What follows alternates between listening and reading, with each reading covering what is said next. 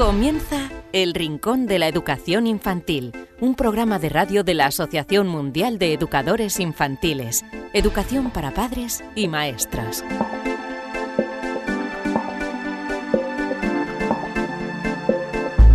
Hola a todos seguidores del Rincón de la Educación Infantil, bienvenidos a un nuevo programa, como siempre, cargado de contenidos. Estos son los eh, temas que vamos a tratar en los siguientes minutos. En la primera parte os vamos a hablar de crianza y para ello vamos a recibir a un pediatra, el pediatra Jesús Garrido, que os dará las pautas para no malcriar a los más pequeños y hacer que crezcan dentro del respeto. También vamos a recibir a la psicóloga Elvira Sánchez, que nos va a acercar estudios que tienen que ver con el mundo de la educación y de los más pequeños. Y tendremos también, como cada semana, Marisol Justo, que contestará las preguntas que nos habéis enviado al correo electrónico a rincóninfantil.org. Y en la parte final del programa os hablaremos de una nueva experiencia que han puesto en práctica en un colegio de Madrid y ya os avanzo que tiene que ver con el arte. Y como todas las semanas, nos despediremos con un cuento.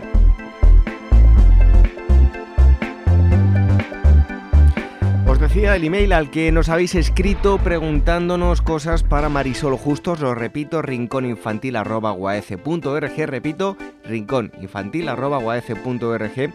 También os podéis enviar vuestras experiencias de aula si queréis compartirlas con eh, otros oyentes para que, si tenemos maestros como eh, tenemos eh, muchos de los oyentes que son maestros y les mandamos un fuerte abrazo a todos para que ellos lo puedan poner también en práctica en sus centros o también, bueno, pues para que aprendan de todas las enseñanzas que vosotros vais sacando experiencia tras experiencia. Y si queréis descargar los programas, bueno, si no acabáis de descubrir, os recordamos que podéis descargar o escuchar online cualquiera de los programas ya emitidos a través de dos plataformas, a través de iVoox y también a través, eh, a través de iTunes. Los enlaces los vais a encontrar en la página web en guaece.org. Nada más entrar vais a ver un apartado que pone programa de radio y ahí tenéis programa a programa todos los enlaces para descargar o escuchar el programa. Así que no robamos más tiempo y nos metemos de lleno con eh, el tema principal del programa, como siempre, la educación de los más pequeños. Este que os habla, David Benito, os eh, manda un fuerte abrazo y os invita a que nos acompañéis durante los próximos minutos que van a estar cargados, como siempre, de educación y de enseñanza. Os dejamos con un consejo y ya mismo charlamos con el pediatra Jesús Garrido.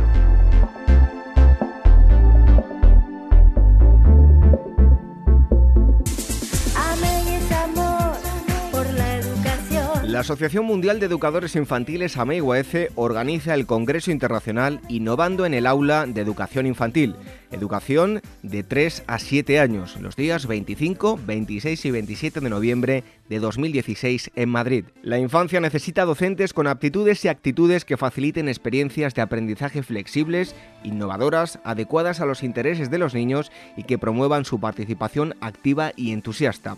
Un docente que se convierte en investigador que acompaña al niño en la búsqueda y construcción de su aprendizaje. En este congreso, la innovación educativa supone el punto de partida para la exposición de todos los ponentes, expertos en las diferentes estrategias metodológicas del aprendizaje infantil. Además, distintas exposiciones plantearán innovaciones para el desarrollo de la creatividad en los campos artísticos, la robótica, el aprendizaje cooperativo, la lectoescritura o el bilingüismo.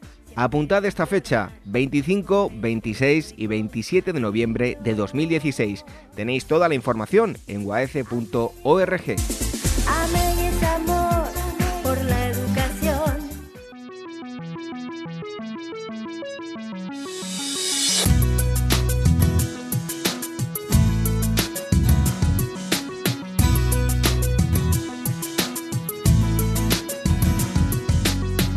Y en esta primera parte del programa, donde siempre lo que hacemos es eh, hablar con un experto, en este caso nos vamos al mundo de la medicina. Acaba de publicar un libro que se llama Crianza Respetuosa con Oberón, claves para comprender las fases del desarrollo del bebé y los puntos fundamentales para su cuidado.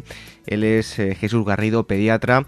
Ha trabajado mm, dentro de la pediatría, tanto en sanidad pública como en privada, y tiene una página web que pueden ustedes visitar que se llama mipediatraonline.com y van a encontrar mucha información. Eh, Jesús Garrido, muchísimas gracias por estar con nosotros en el Rincón de la Educación Infantil. Pues nada, muchas gracias y agradecido porque me hayáis invitado. Bueno, ¿cuál podríamos decir que es el decálogo de la crianza respetuosa? Bueno, como todos los decálogos sabemos que es una simplificación que muchas veces hacemos por llenar 10 puntos que nos puedan definir algo para entenderlo y podríamos resumirlo en que lo primero, cada niño es diferente.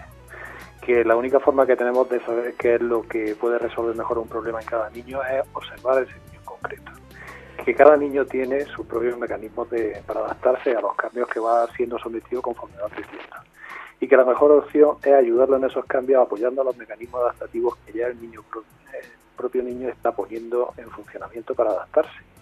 Que solo podemos modificar esos mecanismos si tenemos claro que le perjudican o son mejorables y que las decisiones sobre la salud de los niños no las toman en realidad los pediatras, las toman los padres, con el conocimiento que tienen de su hijo y a lo mejor con nuestro asesoramiento.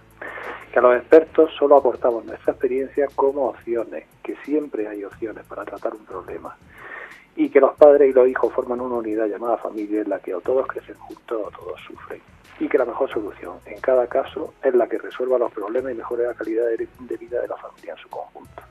Ahí es lo que podríamos resumir esos 10 puntos, pero que se resumen en algo muy simple, y es que observemos más a los niños, que tengamos menos ideas preconcebidas, que seamos flexibles y que sobre todo nos informemos, sí, pero que el conocimiento que tenemos sobre cada niño en concreto es mucho más importante que las ideas teóricas que nos puedan vender.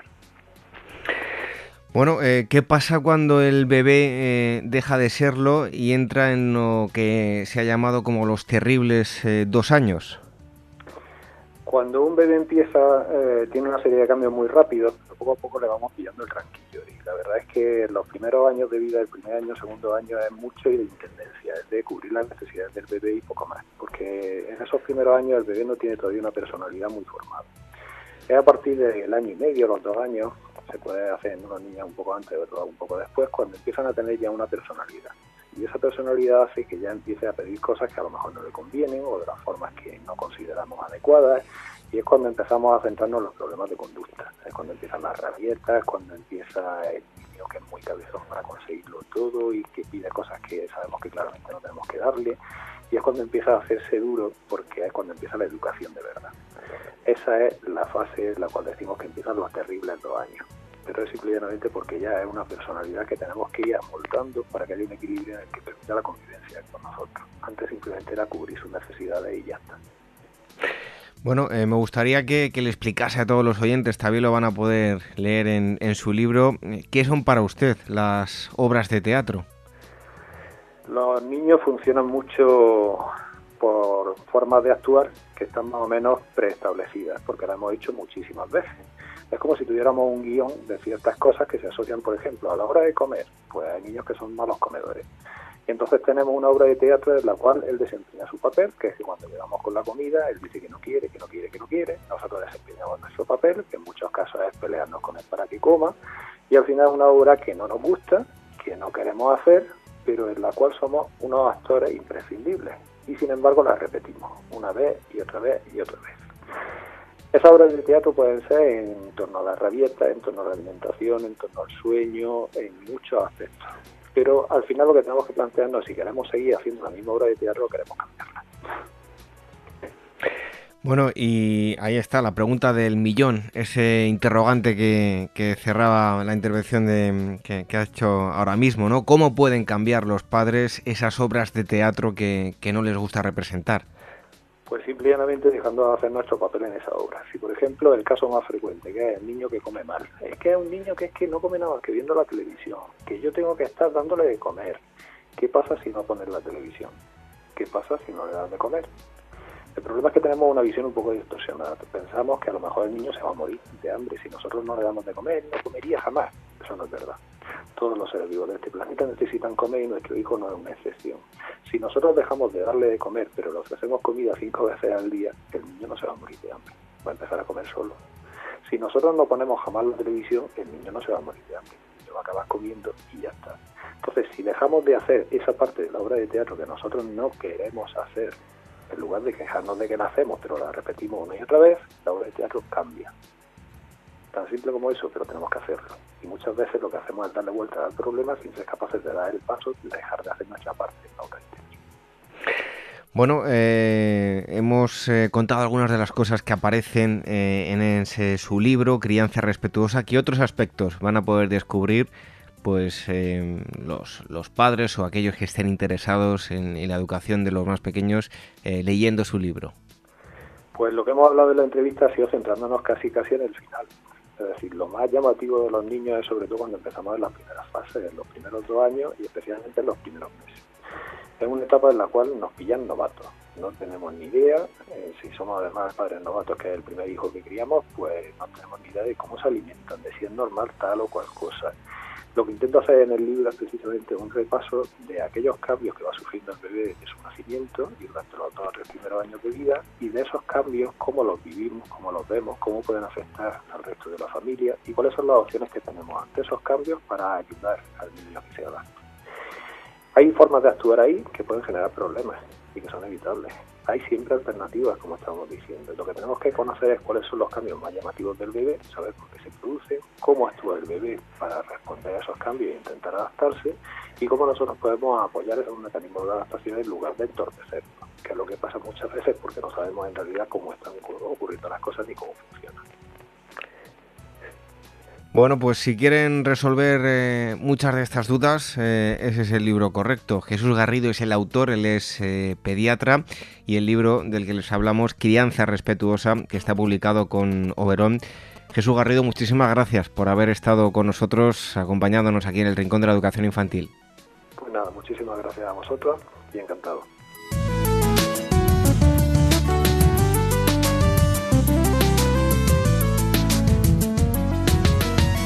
AMEIGUAF, la Asociación Mundial de Educadores Infantiles, en colaboración con Hermex Ibérica, convoca el premio AMEI Hermex de experiencias educativas realizadas en aulas de niños de 0 a 6 años, cuyo objetivo es dar a conocer las experiencias, los proyectos y los materiales de aula más innovadores y exitosos que se están llevando a cabo en las aulas de todo el mundo con niños y niñas de entre 0 y 6 años de edad. Hay dos categorías, experiencias con niños y niñas de 0 a 3 años y con niños y niñas de 0 a 6 o 7 años. El trabajo ganador de cada categoría recibirá 1.000 euros y además asistirá al Congreso Internacional celebrado en Madrid, innovando en el aula de educación infantil los días 25, 26 y 27 de noviembre de 2016. Tenéis toda la información en uaf.org. El Rincón de la Educación Infantil, la radio de la Asociación Mundial de Educadores Infantiles.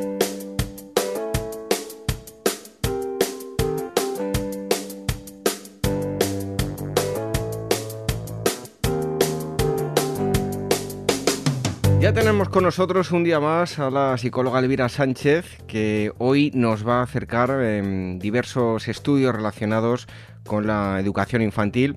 Así que, eh, Elvira, bienvenida un día más al Rincón de la Educación Infantil. Pues un placer. Bueno, ¿qué nos vas a, traer hoy? Cuéntanos. Pues mira, ¿sabías que desde niños pensamos que ser atractivo te hace más confiable? Bueno, desde luego que me sorprende. A ver, cuéntanos. Mira, eh, os cuento, un equipo de investigadores chinos se propusieron estudiar un grupo de niños para analizar si las personas desarrollan las primeras impresiones basándose únicamente en la apariencia. Y bueno, y vieron que sí. El equipo descubrió eh, una relación directa entre las caras que los participantes calificaron como más dignas de confianza y aquellos que clasificaron como más atractivas. Y sus hallazgos, bueno, eh, sus hallazgos han sido publicados en la revista Frontiers of Psychology. Es decir, que ser más guapo te hace parecer mm, una persona a la que se puede confiar mucho más. Pues mira, parece que sí, o al menos eso dice este equipo de investigadores. Mira, te cuento que para el estudio los investigadores reclutaron a 138 niños participantes de 8, 10 y 12 años de edad, junto con un segundo grupo de adultos eh, para realizar la comparación. Utilizando un software de generación de caras que se llama FaceGene, eh, produjeron 200 imágenes de rostros masculinos con expresiones neutrales y pidieron a los participantes que calificaran qué, tan digno de confianza y atractivo pensaban que, cada persona era. Y bueno, un mes más tarde los científicos repitieron el mismo ejercicio eh, con el mismo conjunto de caras para determinar cómo los participantes fueron consistentes en sus calificaciones, si habían, si habían variado o no. Y bueno, conforme la edad de los niños incrementaba, veían que era más probable que confiaran en una cara más atractiva y que sus evaluaciones de la primera y la segunda prueba eh, fueran, fueran más o menos iguales. Bueno, entonces eh, va a haber que tener cuidado con los guapos, ¿no? Pues sí, bueno, eso lo decía yo a mis amigas cuando estaba en el instituto. Pero bueno, mira, los resultados llevaron a los investigadores a creer que los niños, incluso a los 8 años de edad, eh, cuentan el atractivo como una medida de la confianza. Es más, según el Instituto Kleiman de Investigación de Género de la Universidad de Stanford, las personas poco atractivas tienen menos probabilidades de ser contratadas y, bueno, eh, y promovidas y ascendidas ¿no? en su puesto de trabajo. Y también son menos propensas a ser considerados como buenos y honestos. Así que bueno, realmente yo he traído este estudio más que para, bueno, para generar un poco de decir, bueno, ¿y qué significa una persona atractiva? ¿Qué no significa atractivo? Bueno, realmente he traído este estudio con el objetivo de, de, bueno, de que la gente, de que los maestros y los padres eh, estemos concienciados de que hay que educar desde la primera infancia sobre la importancia de conocer a los otros y no quedarse realmente con la primera impresión que uno tiene. Bueno, pues desde luego que curioso el estudio, como todos los que nos acerca mm, eh, Elvira. Y ahora en segundo lugar nos vas a hablar, creo que algo relacionado con el dinero, ¿no? Pues mira, sí, ¿sabías que, que según un informe de una entidad financiera, la brecha salarial comienza incluso con la paga que le damos a los niños pequeños? Porque, bueno, según un informe realizado en el Reino Unido, los padres británicos dan más dinero a sus niños, a sus hijos, que a sus hijas. Bueno, y hoy en, un día en el que ya niños y niñas somos eh, eh, son lo mismo, ¿no? No hay que hacer distinciones, ¿cómo puede ocurrir eso? Pues mira, según este informe que está publicado bueno, por la entidad financiera Halifax, de media, los niños, los, chicos, vamos, eh, británicos entre 8 y 15 años reciben una asignación semanal de unos 9 euros. Bueno, ellos lo hablan en libras, yo lo he transformado a euros. Y las niñas de 6 euros, es decir, los niños reciben un 12% más. Paradójicamente, y pese a, bueno, a tener más beneficios, a resultar más beneficiados los, los niños, eh, son más proclives a pensar que, que, deberían recibir más de lo que ellos reciben. Es decir, un 44% de los niños creen que deberían recibir más dinero del que reciben frente a un 39% de las niñas. Y en cuanto al ahorro, también te cuento que la entidad eh, financiera esta que ha, que ha, encargado el estudio constata que los niños y las niñas cada vez ahorran más dinero. Es decir, que 4 de cada 5 niños, y aquí ya sí que no hacen distinciones, guardan una parte de su asignación semanal. Este estudio te cuento que se hizo consultando a 1.202 niños de entre 8 y 15 años y a 575 padres. Y otra de las cuestiones es si es bueno o no es bueno darles la paga o bien darles dinero eh, conforme te lo vayan pidiendo, conforme les vayan surgiendo las necesidades. Y para esta entidad financiera, la paga es para ellos una herramienta fantástica para poder, para poder conocer el valor del dinero en una edad temprana. Cosa que, bueno, yo esta cuestión eh, la traslado también a los padres y a los maestros. Bueno, sí que ha evolucionado esto. Yo ni mucho menos me daban 6 euros de paga y, y me gastaba todo en chucherías. Así que la cosa ha cambiado bastante.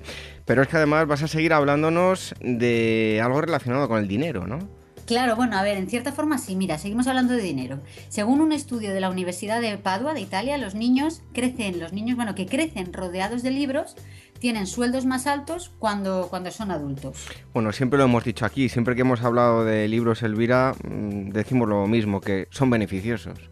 Pues sí, son, muchos los estudios que han intentado demostrar la importancia de los libros y que han intentado ligar la lectura, bueno, especialmente la lectura infantil, con cuestiones a posteriori en el futuro de estos lectores. Y uno de los últimos estudios ha establecido un, un nexo directo entre los libros, la presencia en la vida de los niños y los salarios que tendrán después estos niños en su vida profesional. Mira, te explico. El estudio, como ya te he comentado, es de la Universidad de Padua y se ha centrado en datos sobre hombres adultos europeos entre 60 y 96 años. O sea, nos vamos ya a los que están pensando en jubilarse y a los que se jubilaron hace mucho tiempo, para establecer cómo los datos de su infancia en cuestiones de formación y acceso a, material escrito tuvo un impacto directo en su éxito económico bueno, como trabajadores, digamos en su vida profesional. Y según los datos del estudio, estos hombres tuvieron unos ingresos un 9% superiores a la media cuando tuvieron un año extra en formación escolar que la media. Bueno, pues parece que con un año extra de formación escolar eh, jugaban, digamos, con ventaja, ¿no? Sí, David, sí, pero, pero por encima de la formación escolar se posicionan los libros. Mira, te explico. Los investigadores se llevaron una sorpresa al, ver el impacto que los libros tuvieron en la vida de estos, de estos hombres, de estas personas. De estos niños que tuvieron un año extra, es decir, los, 9, los que hablábamos antes del 9%, los que tenían en casa de 10 a más libros no escolares tuvieron unos ingresos un 21% superiores a la media. Cuando hablo de libros no escolares, eh, no me refiero a los libros de texto, me, refiero a los niños, que, a los libros que los niños pues, no tenían obligación de leer, pues como novelas y este tipo de cosas. Es más, lo curioso de este estudio es que el vivir rodeado de libros fue más importante que otras cuestiones que parecen más lógicas, como por ejemplo que los padres de estos niños tuviesen trabajos de oficina o que en sus casas tuviesen agua corriente. Y piensa que estamos hablando de la Europa en la que se criaron hombres que ahora tienen entre 60 y 96 años. Estos, estos elementos eh, no suponen realmente una diferencia en términos estadísticos. Lo crucial fue que en su casa había libros. Bueno, y según estos estudios, ¿por qué fueron tan importantes los libros? Pues mira, según los investigadores, eh, puede que se trate de varias razones. Una de las hipótesis que ellos barajan es que históricamente la presencia de libros es una muestra de un cierto nivel cultural en el hogar. Pero, pero el oficio de los padres, incluso el hecho de que tuvieran agua corriente, también lo es y no fue determinante. Y otra hipótesis que a mí personalmente me gusta más es que los libros abren la mente de estos niños, abrieron la mente de estos niños y les ayudaron a ver el mundo de una forma más amplia. Bueno, desde luego que los libros siempre traen beneficios, siempre lo decimos, nunca, nunca va a hacer un libro mal, eh, a menos que el contenido pues, sea no adecuado para el niño, pero siempre la lectura va a ser eh, positiva en ese sentido. Bueno, pues esto es todo lo que nos ha acercado hoy Elvira Sánchez Estudios, como siempre relacionados con la educación infantil. Así que Elvira, te esperamos pronto por aquí, por el Rincón de la Educación Infantil. Pues aquí estaré.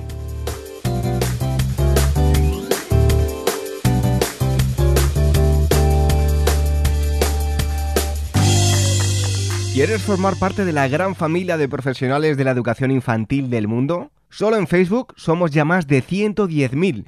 Asociate hoy mismo y empieza a disfrutar de gran cantidad de ventajas de las que ya disfrutan maestros como tú. Y cuantos más seamos, más podremos hacer por mejorar la calidad de la educación que reciben los más pequeños. Todos los detalles en la web de la Asociación Mundial de Educadores Infantiles www.uaece.org. El Rincón de la Educación Infantil, la radio de la Asociación Mundial de Educadores Infantiles. Una semana más, cuando escucháis esta música, quiere decir que es el momento de vuestras preguntas, de contestar todo aquello que nos habéis planteado a través del correo electrónico rincóninfantil.org. Repito, rincóninfantil.org y Marisol justo semana tras semana contesta e intenta dar solución a todas vuestras eh, cuestiones. Marisol, bienvenida un día más al Rincón de la Educación Infantil. Encantada como siempre de estar con todos nuestros amigos. Bueno, pues sin más nos metemos de lleno con el primer correo electrónico que ha llegado, en este caso eh, desde Colombia, Ignacio Ramírez, y nos plantea lo siguiente, dice Marisol, quería saber tu opinión sobre el método o pedagogía eh, Waldorf. Gracias, saludos desde Bogotá. Y para aquellos que no lo conozcan, yo te digo que nos explique brevemente, Marisol, en qué consiste y, por supuesto, qué opinas de ello.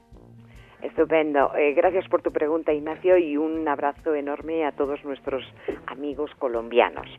Eh, Ignacio, la, pedagogía Waldorf eh, fue creada por el austriaco Rudolf Steiner que él vivió entre 1850 más o menos y 1920, 1925, más o menos quiero recordar. Eh, él, no era no era pedagogo, no era eh, psicólogo, eh, ni siquiera docente, pero bueno, él ideó una una, una, una forma, digamos una metodología centrada en la antroposofía. Tiene un nombre un poquito raro, digamos que es un tipo de, filosofía que él creó, ¿eh? él es el fundador. Eh, Steiner nos decía que el, desarrollo se dividía en, o se divide en septenios, es decir, en periodos de siete años. Luego tendríamos el primero de 0 a 7 años, segundo de 7 a 14, tercero de 14 a 21 años. Y él decía que en el primer septenio de 0 a 7 años el niño aprende por imitación natural. En el segundo aprende sobre todo por imaginación y por el arte. Y en el tercero, pues sobre todo, pues buscando la verdad, buscando la realidad de, su entorno.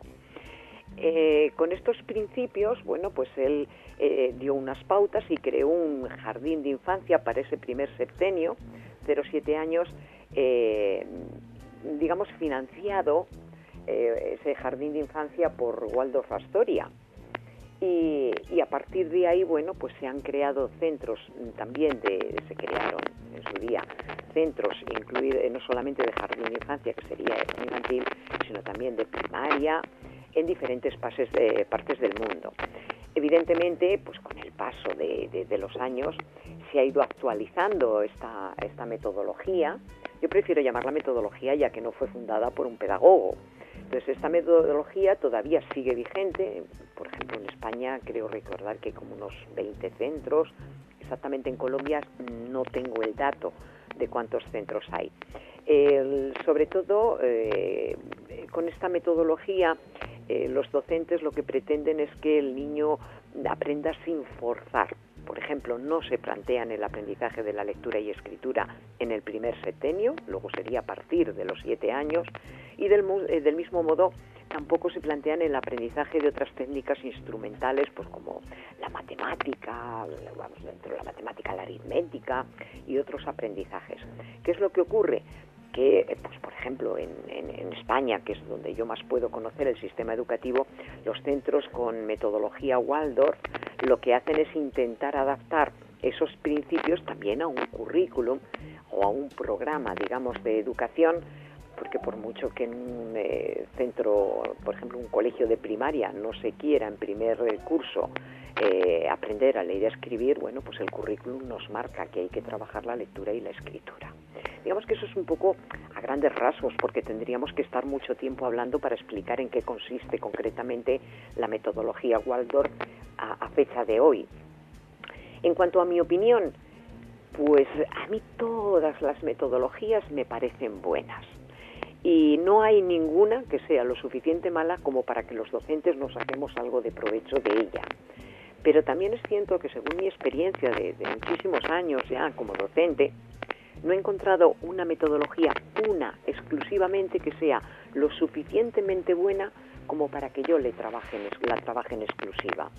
Entonces, lo importante es que nosotros tengamos muy fundamentado nuestro trabajo, en qué, en qué pilares fundamentales eh, nos basamos. Y a partir de ahí conozcamos diferentes metodologías, diferentes corrientes pedagógicas y extraigamos de cada una lo que consideremos que es más importante para nuestros, nuestros alumnos. Es importante trabajar la imitación natural, por supuesto, la imaginación y el arte también, la búsqueda de la verdad, de la realidad en nuestro entorno, claro, pero no en el primero, en el segundo o en el tercer septenio, como nos decía Steiner. Es importante hacerlo, tengan la edad que tengan nuestros alumnos. Facilitar una educación integral es un objetivo que yo creo ya está extendido a nivel mundial en todos los sistemas educativos. Y eh, dentro de una educación integral está claro que no solamente podemos plantear los aspectos cognitivos del alumno, sino ver al alumno como un todo completo, con su mundo emocional, su mundo eh, cognitivo, eh, su mundo corporal. Yo ahí, mm, por ejemplo, baso mi trabajo mucho más, lo fundamento en la teoría de inteligencias múltiples. ¿Por qué? Porque está atendiendo todas las necesidades que pueda tener cada un alumno en todos los ámbitos de, la vida. La metodología Waldorf, estupendo, genial, podemos aprovechar mucho los docentes de esa metodología, pero también otras metodologías nos están aportando principios eh, fundamentales de la pedagogía que también son necesarios. Bueno, pues eh, además eh, os queremos anunciar que estamos preparando los próximos programas y uno de los temas que vamos a tratar es este para que lo conozcáis más en, profundidad. Vamos con la segunda pregunta de hoy. Marisol nos escribe Roberta. En este caso tampoco sabemos desde dónde nos em, escribe, como ocurre en otras ocasiones. Si podéis y nos podéis decir desde dónde nos escribir, pues os lo vamos a agradecer, más que nada para saber a, quién nos dirigimos y a dónde. Y nos dice, soy educadora y he leído artículos contradictorios sobre em, si la frecuencia de los baños, sobre la frecuencia de los baños de los bebés. Algunos afirman que eh, bañarlos a diario eh, está causando problemas en la piel. ¿Qué piensas de acerca de todo esto, Marisol? Pues eh, gracias por tu pregunta, Roberta. Eh, francamente, el baño como tal, el agua como tal, no perjudica la piel del niño ni le puede perjudicar de forma alguna siempre que estemos hablando de un agua normal. hay zonas en las que a lo mejor el agua tiene un exceso de cal o, está excesivamente clorada. Entonces, eso podría perjudicar al niño, pero si es un agua normal, eh, con un pH normal, no tiene por qué perjudicarle. No es malo bañarlo a diario. Lo que yo no recomiendo es que se utilicen eh, eh, jabones, geles, diariamente. La verdad es que un bebé no se ensucia tanto como para necesitar que todo su cuerpo se, esté utilizando un jabón diariamente bañarlo diariamente le va a venir muy bien, incluso va a tranquilizar mucho al bebé eh, en las últimas horas de la tarde eh, porque se cansan, se cargan de la actividad diaria, va a ayudar a conseguir una relajación idónea para conciliar el sueño nocturno, pero eh, teniendo en cuenta, mm, yo creo, los dos aspectos que te he dicho. La utilización de jabones, aunque sean jabones neutros, tampoco es necesario diariamente utilizar jabón con los bebés. Y por otra parte, la calidad del agua, hay que tenerlo en cuenta. Bueno, y en este caso la tercera pregunta, Matilde Espinosa nos escribe desde Madrid y nos dice que em, quería saber si hay estudios científicos que avalen que la estimulación temprana es un hecho y hará que los niños desarrollen un mayor número de capacidades en la etapa adulta. Y te da las gracias, Marisol. ¿Qué piensas al respecto? Gracias a ti, Matilde. Y, como no, siempre saludamos y abrazamos a nuestros oyentes eh, y, a, los eh, amigos que nos, hacen consultas de diferentes partes. Por supuesto, también hay que saludar a los de Madrid, como no. Eh, bien, hay muchos estudios científicos y además en las últimas décadas han proliferado muchísimo sobre los efectos de la estimulación temprana. todos mm, son positivos, todos dicen que, hay, son, que arrojan unos resultados positivos en cuanto a la evolución en el momento presente del niño o la niña con el que se está realizando ese programa, eh, sino también eh, bueno, pues a largo, a medio y a largo plazo. Yo más que esto, eh, más que decirte si la, estimulación temprana puede arrojar unos resultados positivos en la vida del niño en su etapa como, como adulto, eh, yo, te, yo te diría un par de cosas porque no tenemos tiempo para mucho más. Primero, a mí personalmente el término estimulación temprana no me gusta, no me ha gustado nunca. ¿Por qué? Porque da la sensación de que queremos estimular aspectos del aprendizaje antes de, del tiempo normal para ello. Eh, pero hoy en día, ¿cuándo sabemos cuándo es un tiempo normal para ello? Para cualquier tipo de aprendizaje. Eh, cada niño es un mundo, es un ser humano irrepetible, es único. Eh, mira, hay niños que, casi nacen con un buen control cefálico, un buen control de la cabeza. Sin embargo, otros niños eh, ese control lo consiguen pues alrededor de los cuatro meses, o los dos meses. No tiene que ser alarmante. En un buen programa de estimulación adecuada, que es el término que a mí me gusta, estimulación adecuada, más que temprana, lo que nosotros vamos a hacer es estimular ese control cefálico, el control de la cabeza, en el momento en que tengamos niños con nosotros de, esa edad, sean nuestros hijos, sean nuestros alumnos. Eh, ¿Y cuándo debe de conseguirlo? Cuando el niño esté capacitado para ello. Siempre y cuando sepamos que un niño no tiene problemas de ningún tipo, cada uno va a seguir una evolución diferente. Si nosotros estimulamos todas las capacidades potenciales que tiene el niño desde el momento del nacimiento, estamos, eh, estamos digamos, eh, eh, ofreciendo un montón de herramientas para que su evolución a lo largo de la vida sea mucho más efectiva y mucho más placentera. Un bebé que es capaz de hacer cosas por sí mismo es un bebé más feliz que el que tiene un grado de dependencia mayor de los adultos que le rodean para todo. Luego, estimulación adecuada mm, sí, con la salvedad de lo que te he dicho, prefiero llamarle estimulación adecuada, adecuada al nivel de desarrollo del niño y a las capacidades potenciales que ese niño tiene en ese momento. Muy bien, pues aquí quedan contestadas otras tres preguntas que nos habéis enviado a rincóninfantil.org. Repito, rincóninfantil.org. ¿Queréis que Marisol os dé su opinión acerca de alguna cuestión que os presenta dudas? Pues en este correo os contestará gustosamente. Em, así que Marisol, muchísimas gracias por haber estado un día más con nosotros y te esperamos como siempre la semana que viene aquí en el Rincón de la Educación Infantil. Muchas gracias a vosotros, ha sido un placer, como siempre. Continuamos con más cosas, aquí como siempre, aprendiendo sobre educación.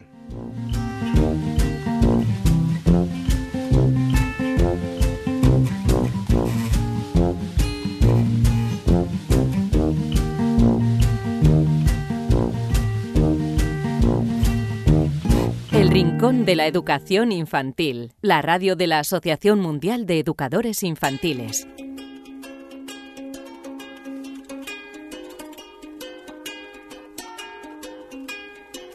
Y llega el turno ahora de las experiencias de aula. Hoy nos vamos a, ir también a una escuela eh, que está en Madrid, Escuela Infantil Doña Francisquita, y vamos a hablar con eh, Bárbara eh, Balogun, ella es maestra infantil de este centro, y nos va a hablar de una experiencia, la instalación, un espacio de juego, una nueva experiencia donde crecer jugando.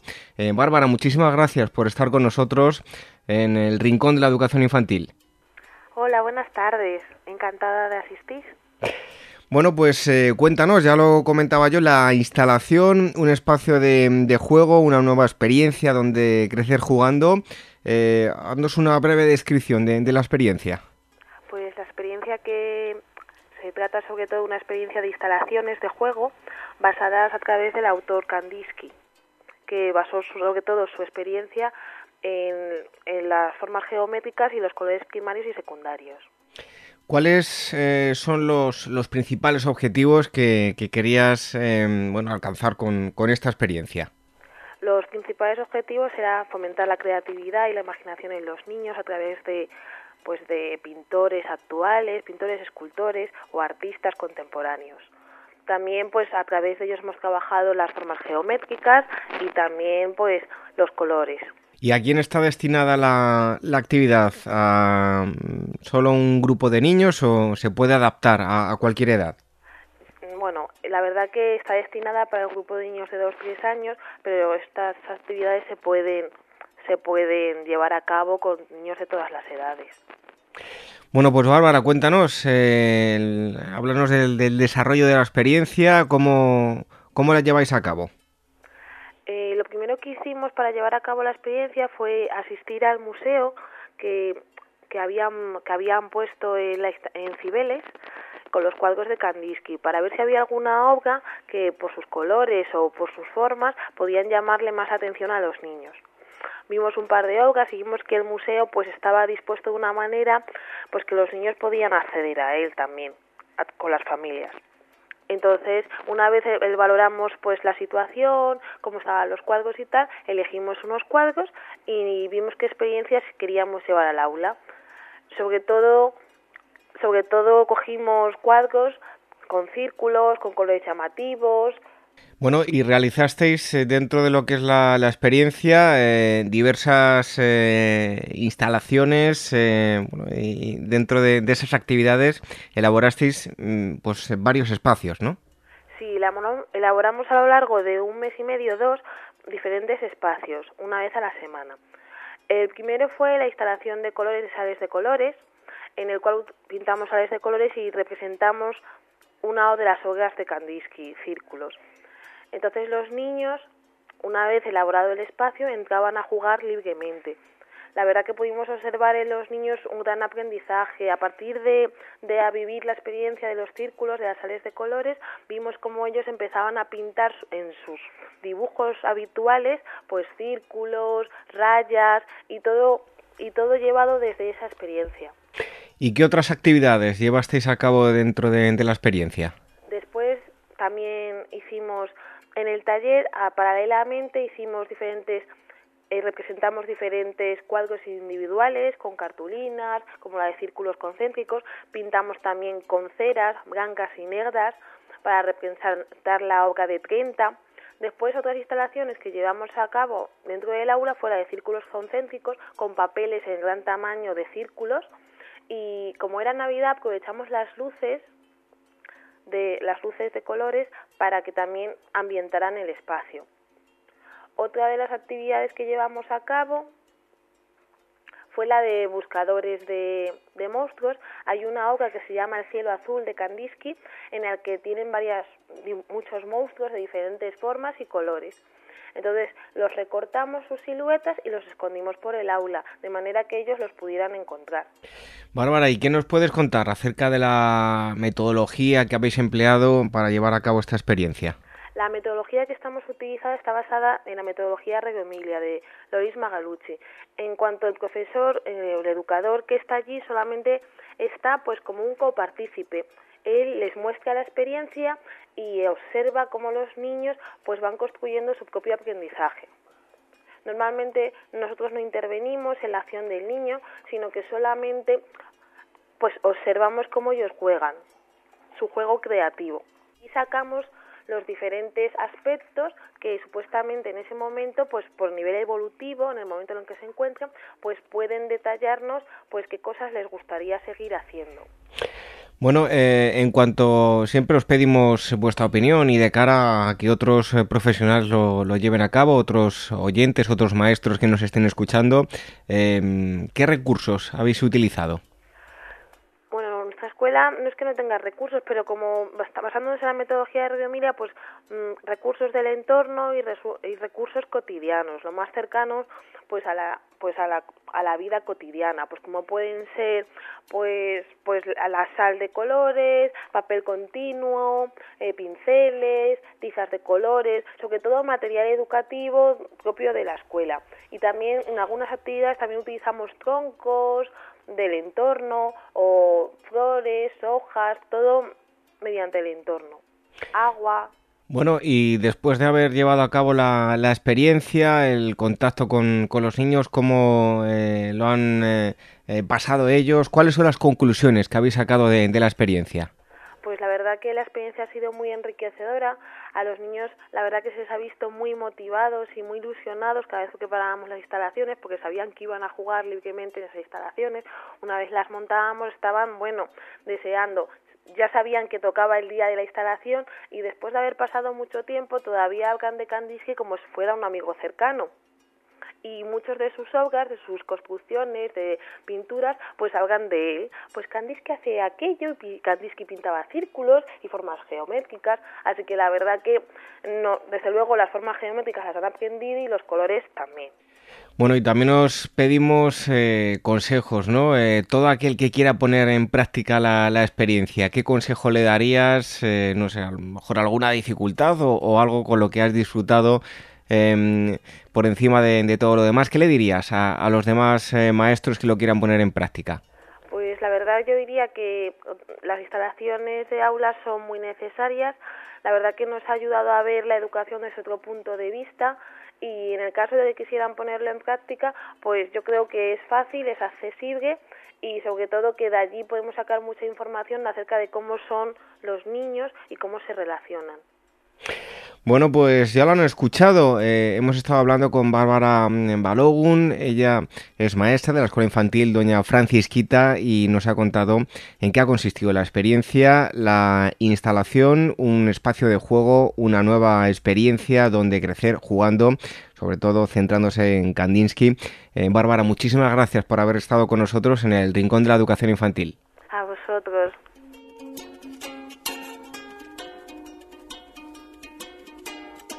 Nuestro Twitter, arroba ameiwaez.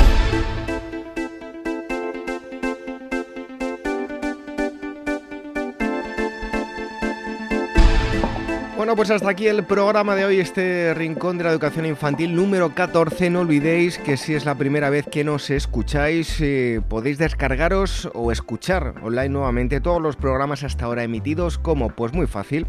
Podéis hacerlo a través de dos plataformas, iBox y iTunes.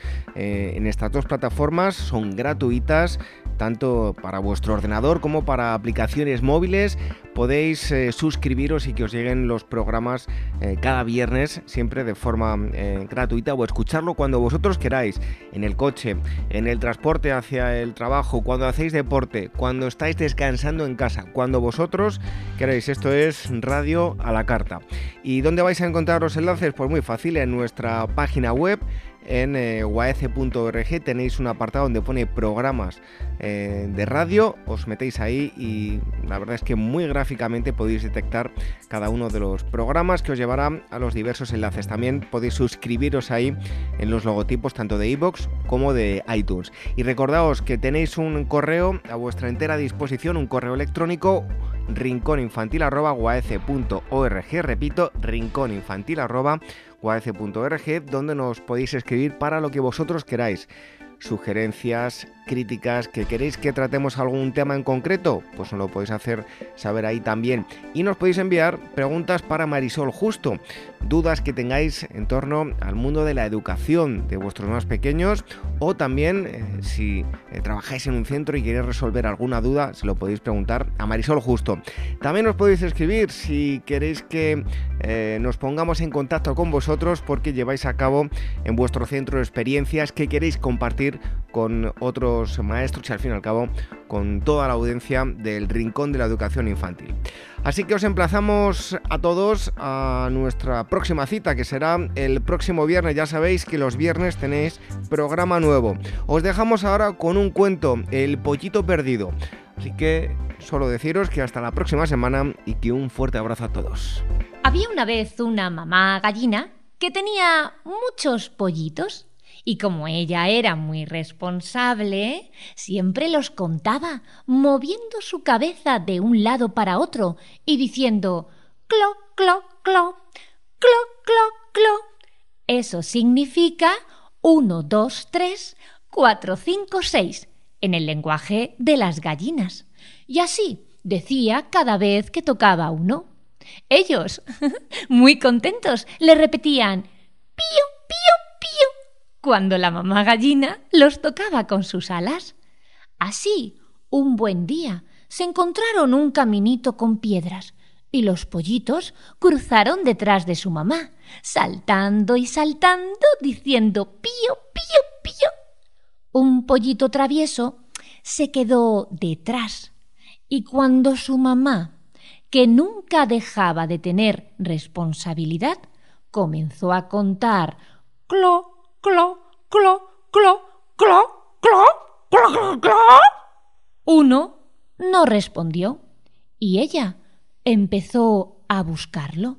Y busca que te busca y dale que te dale hasta que de pronto se lo encontró picando unos granitos de maíz con su piquito y le dijo regañándolo ¡Cloc, cloc, cloc, cloc, cloc! Como mamá gallina estaba tan contenta por haberlo encontrado, se fueron todos juntos, saltando por aquí y por allá, y cada vez que la gallina decía un cloc, ¿qué respondían los pollitos? Pues